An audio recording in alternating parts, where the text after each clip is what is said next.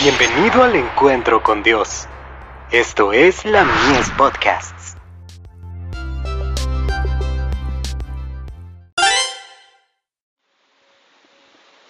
La fe por la cual vivo. Una ciudad de refugio. Porque Jehová ha elegido a Sión. Deseóla por habitación para sí. Este es mi reposo para siempre, aquí habitaré, porque la he deseado. Salmo 132, versos 13 y 14. A través de los siglos de persecución, lucha y tinieblas, Dios ha sostenido a su iglesia.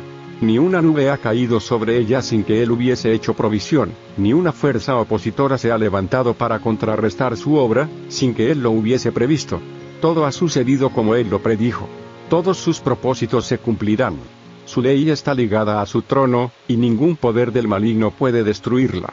La verdad está inspirada y guardada por Dios, y triunfará contra toda oposición. Los Hechos de los Apóstoles.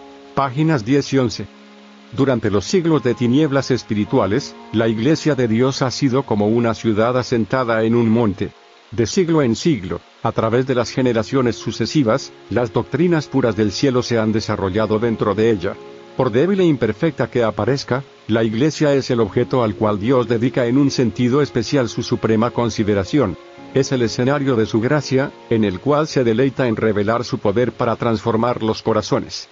Ibid. La Iglesia es la fortaleza de Dios, su ciudad de refugio, que Él sostiene en un mundo en rebelión. Desde el principio, las almas fieles han constituido la Iglesia en la tierra.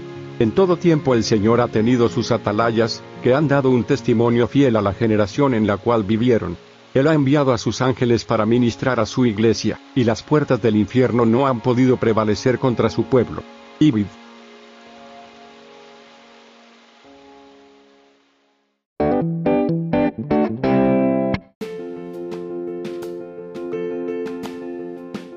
Visítanos en www.ministeriolamies.org para más contenido.